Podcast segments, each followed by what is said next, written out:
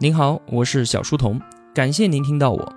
我的音频节目首发平台是在小书童频道微信公众号，请您打开微信搜索订阅小书童频道。从此刻开始呢，我来帮您读书。小是知晓的小，在公众号内回复 QQ，我会把 QQ 交流群推送给您，期待您的到来。为了方便同学们收听往期节目，您可以在喜马拉雅之类的各大音频平台搜索“小书童频道”进行收听，并且呢，点赞、评论、分享、转发都是对我极大的帮助。小书童在此叩谢。我们的必然解读了一半了，今天呢是第六个关键词“共享 ”（sharing）。共享这个词啊，对我们中国人来说，那可就太熟悉了。共享这个概念一直就是贯穿着我们从小到大的，它是蕴含在我们最底层的精神文明当中，对吧？我们从小就是倡导共享，就是倡导与他人分享。那么再加上最近的一段时间啊，共享经济大行其道，共享的理念似乎太稀松平常了，一点新鲜感都没有。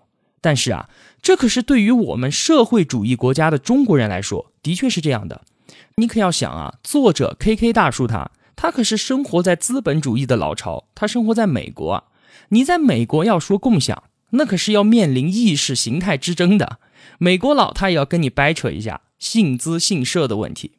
所以呢，在这里要澄清一下，在我们眼中，共产主义那可是社会的发展目标，光荣、正确、伟大嘛。可是呢，在西方人眼中啊。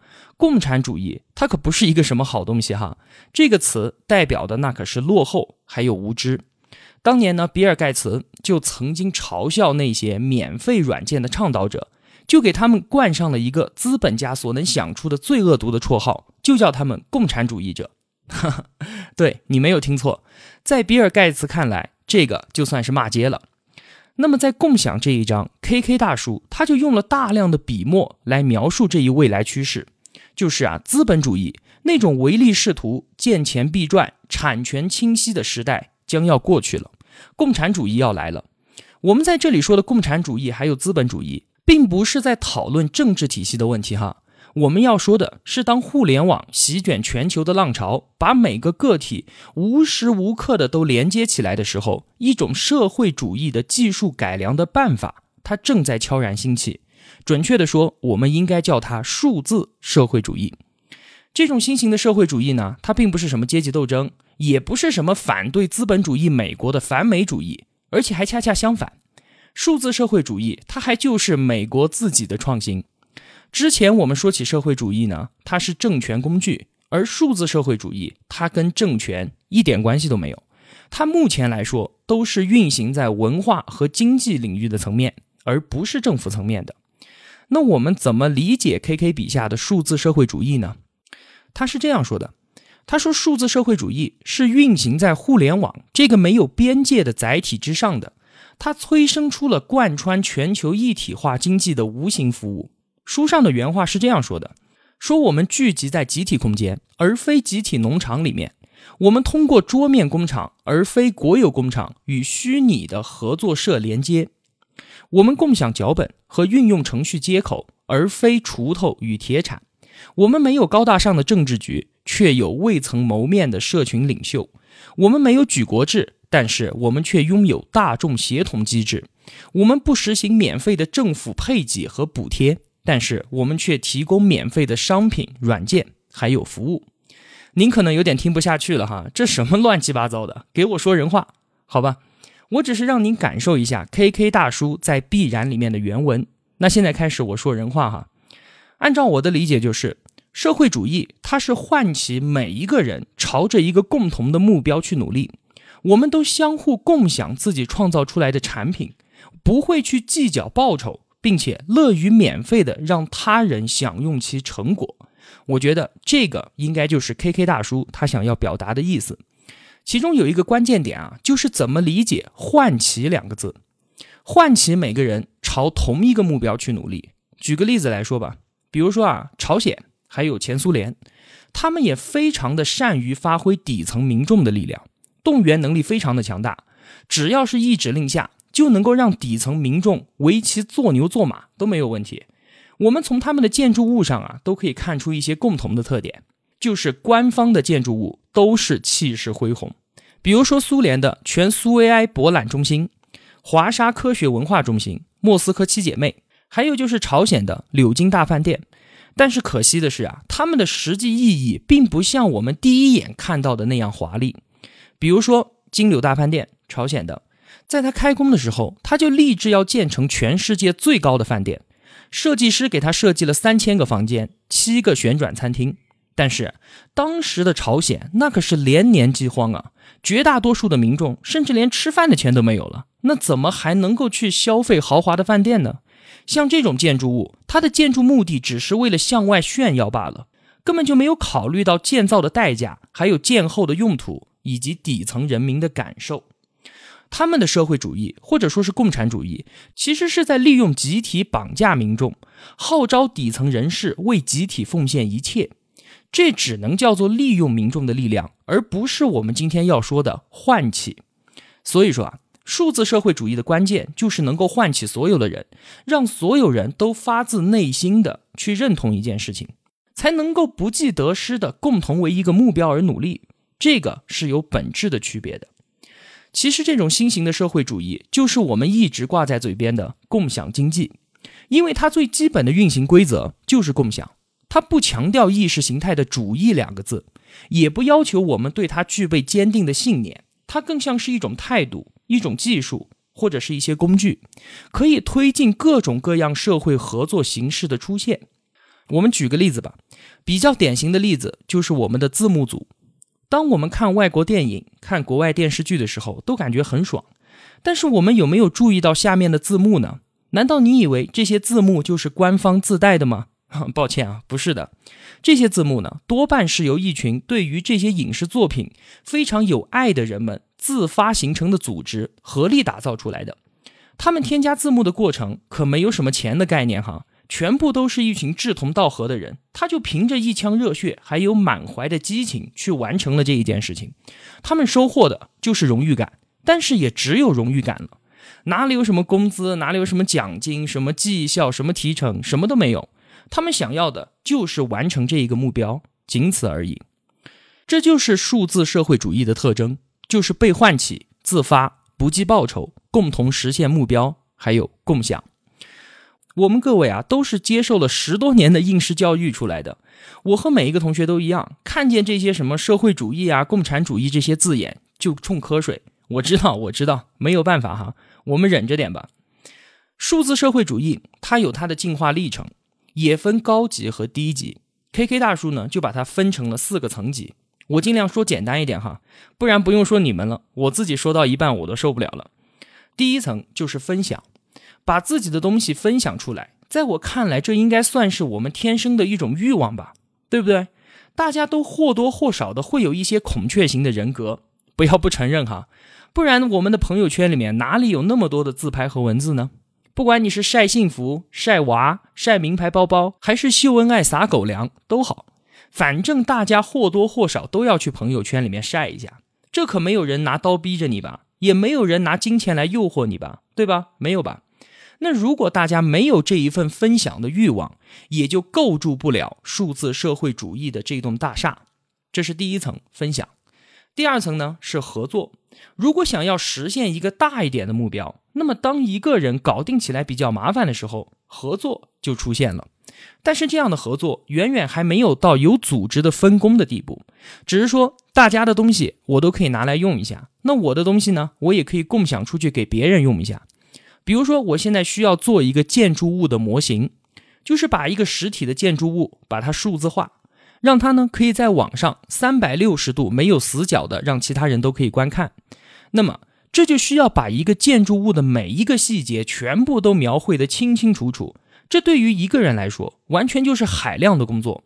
但是现在网上有无数的人分享了这个建筑物所有角度的照片，那么我拿来把这些照片进行合并，就可以很轻易地构筑出一个建筑物的模型。这个成果它就是无数人合作的结果。这也就意味着，当我想做别的事情的时候，比如说我要做个展示、做个海报，或者是做个网站，不管做什么事情，其实我都可以借助共享的力量来把这件事情呢做得更好。因为资源的共享，它就代表着并不是我一个人在努力工作，这就比较有意思了哈。这一方式呢，它已经超出了社会主义者所说的各尽所能、按需分配，这其实已经达到了增益付出、超需回报了。这就是一加一大于二，整体优于部分之和。传统的社会主义试图通过国家政权来实现这一目标，而我们现在的数字共享已经超脱了政府，在整个全球范围内发挥着作用。听起来是不是有那么点意思了？第三层协作，协作呢，它是合作的升级版。之前我们说啊，合作它还是无组织的状态，那么协作就是有组织的。之前我们举例的字幕组，它就是这样的协作，在团队中它是有分工的，比如说啊，有人负责翻译。那么有人负责校对，还有人呢，他负责上传等等等等，分工明确。除了字幕组之外，还有很多，比如说像我们的开源软件的研发，这也是成千上万的人一起协同的一个工作。一位参与者可能要花几个月的时间，为这个项目的一个子程序来编写源代码，而且项目的全面应用，这个可能要等到几年之后去了。我们用自由市场的观点来看待这个问题啊，像这种劳动报酬比例，它是非常不正常的。和字幕组的参与者一样，他们其实做了巨量的，并且有很高市场价值的工作，但是呢，他们却没有得到任何的市场回报。这种协作方式啊，是资本主义根本就理解不了的。不用说资本主义了，你肯定会想，我们从小在社会主义的大环境中成长起来的，连我都理解不了。尽管没有金钱的回报。但创造这些商品的广大生产者，他们获得了荣誉、地位、声望、共享、体验，还有满足。之前呢，我也不理解，说拿不到钱，我还无休无止的付出什么呢？这不是有毛病吗？杀头的生意有人做，但是赔本的买卖没有人做啊。这样说才应该最符合我们现在身处市场经济中的每个人的基本价值观，难道不是吗？但是啊，我现在并不这么看待这个问题。主要呢是这么几个原因，你听听看哈，我说的是不是有道理？首先，人的需求它是多方面的，直接对金钱有需求，那当然毋庸置疑了，最基本的需求嘛。但是啊，除了金钱奖励之外，真的就不能驱使你去执着的完成一件事情吗？就像刚才所说的，荣誉感、成就感、满足感这些东西，一旦独立于金钱之外，单独给到你，还能不能行？我觉得可以的。其次啊，随着个体和社会的进步，对于金钱的渴望似乎已经不能凌驾于其他的欲望之上。什么意思呢？换言之，就是你的等级越高，金钱对你的重要性就越不明显。这怎么说？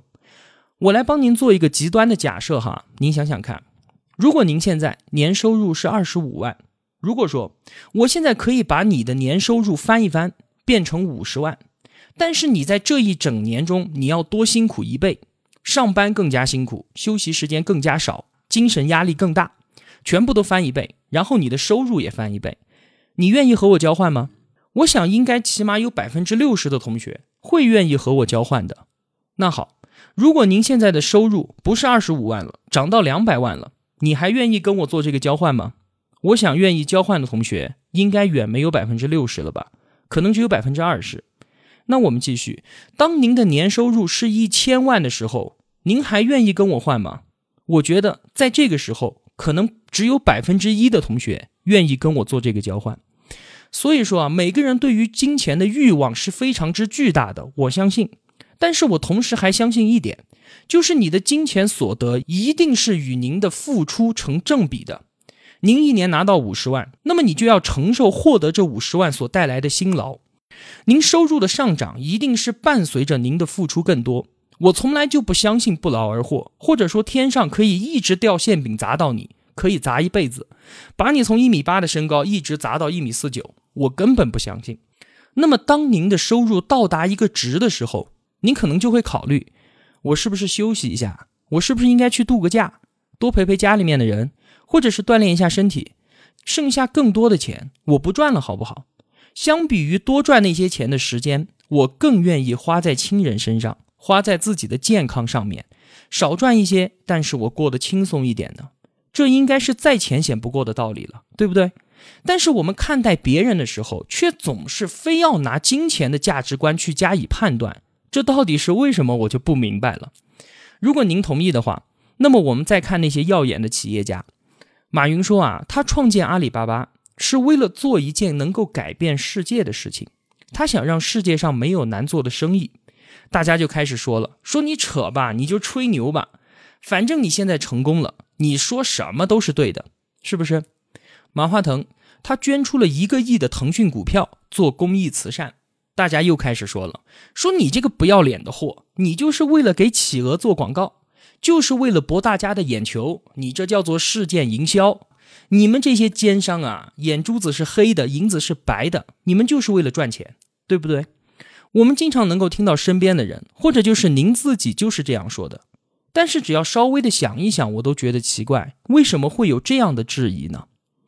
就随便想想看哈，作为他们个人来说，他们花得了几个钱啊？穿金戴银穿得完吗？顿顿吃鱼翅燕窝，他们吃得了几天？后宫佳丽三千给他们，他们玩得动吗？你觉得就凭个人对金钱的欲望，可以支撑这么大的商业帝国，可以支撑他们这些个创始人玩了命的向前跑吗？这怎么可能呢？那你觉得支持他们的是什么呢？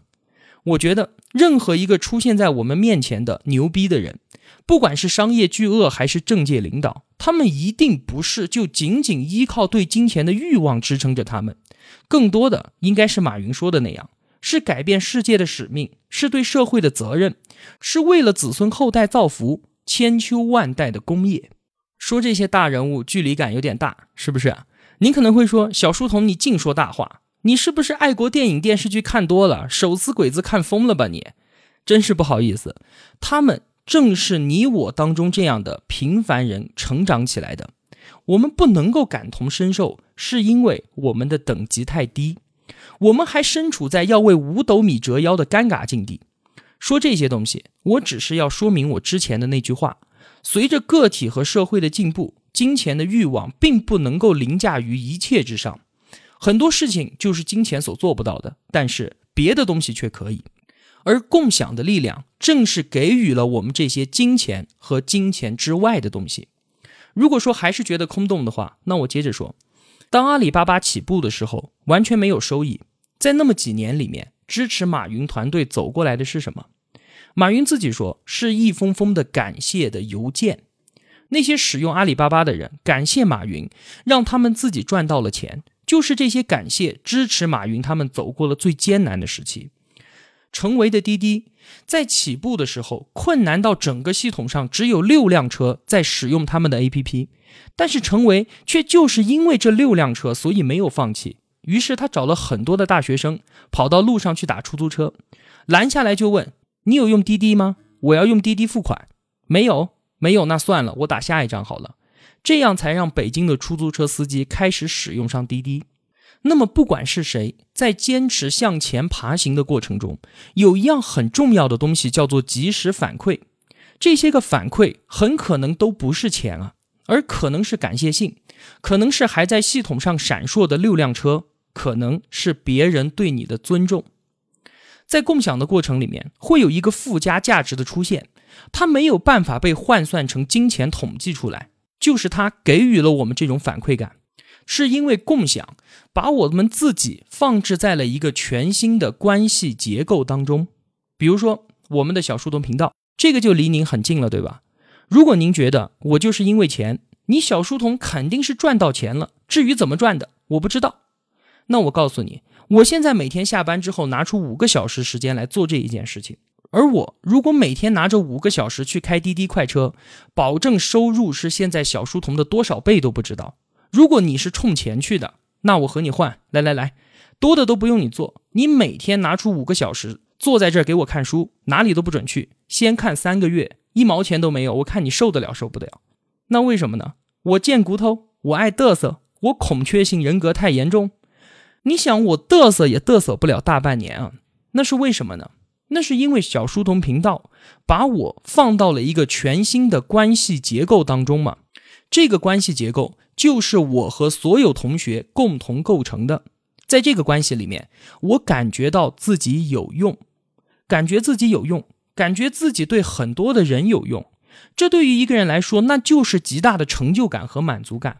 每一次有同学的打赏，哪怕是一块钱；每一次有同学的感谢，哪怕就是谢谢两个字，都是让我感觉到我有用，我对别人有帮助，别人需要我，那不就是我共享所带来的回报吗？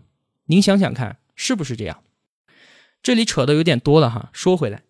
刚才说数字社会主义的四层级别，第一层是分享，晒幸福、撒狗粮；第二层是合作，没有组织的，你的东西我拿来用，我的东西呢也可以给你用；第三层是协作，就是合作的升级版，有组织的，不为金钱，没有回报，只为共同完成一件事情。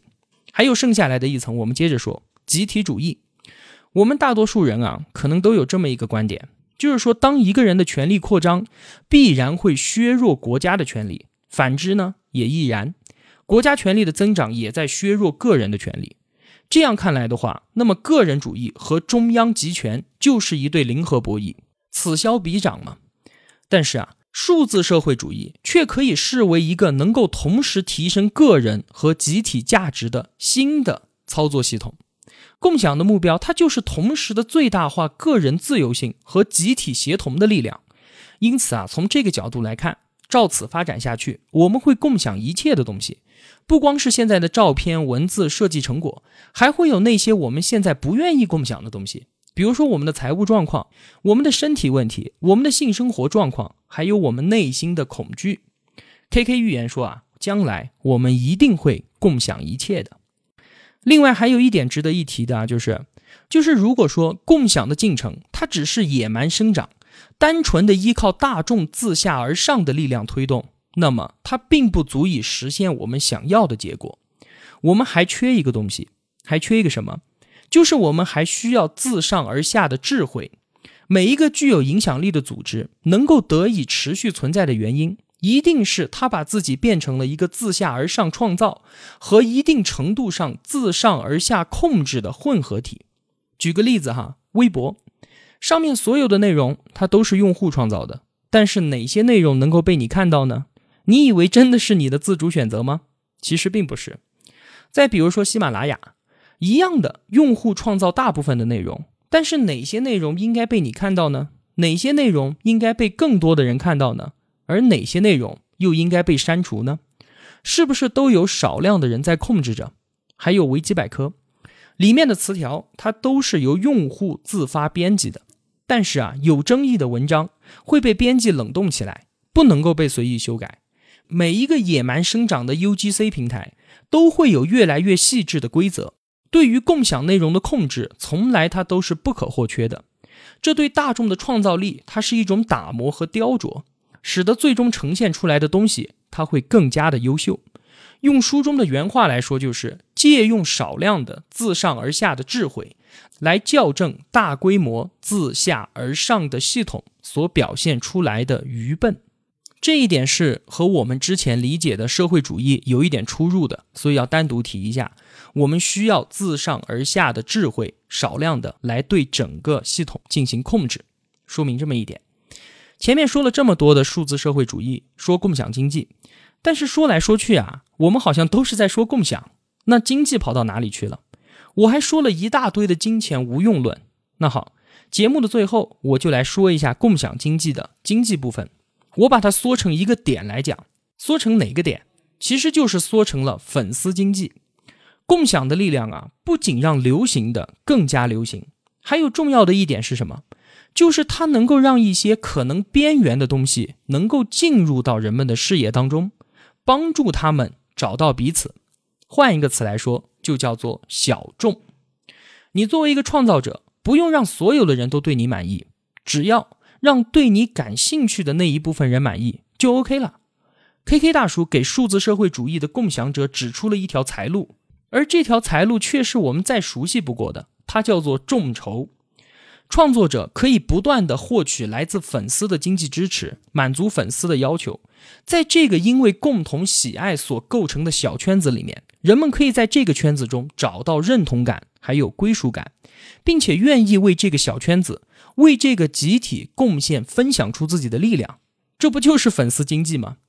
像苹果的粉丝、小米的粉丝，还有逻辑思维的粉丝，他们都会对自己所属的集体无比的认同，同时也愿意为自己的这个集体贡献出一定的价值。比如说逻辑思维的会员，他对自己的会员身份是感到荣耀的，愿意为这个集体做出贡献。我们看到的也是这样，罗胖的大部分的收入，不得不说，都是以各种各样的方式来自于粉丝们的支持。甚至罗胖打出旗号来说：“爱就供养，不爱就观望。”这就是在 KK 大叔笔下数字社会主义中共享者获得经济收益的方式。自己创造出内容，让对你爱的人满意，然后爱的供养就够了。那么，只要理解了这一点。我们要理解粉丝经济，理解无数内容创作者的不断分享和现在火得不得了的直播，是不是又更加深了一层理解呢？好了，这些就是今天节目的全部内容。必然的第六个关键词：共享。我是小书童，我共享只为了让与我相爱的人满意。期待您的转发和打赏，爱的供养。我和您在小书童频道不见不散。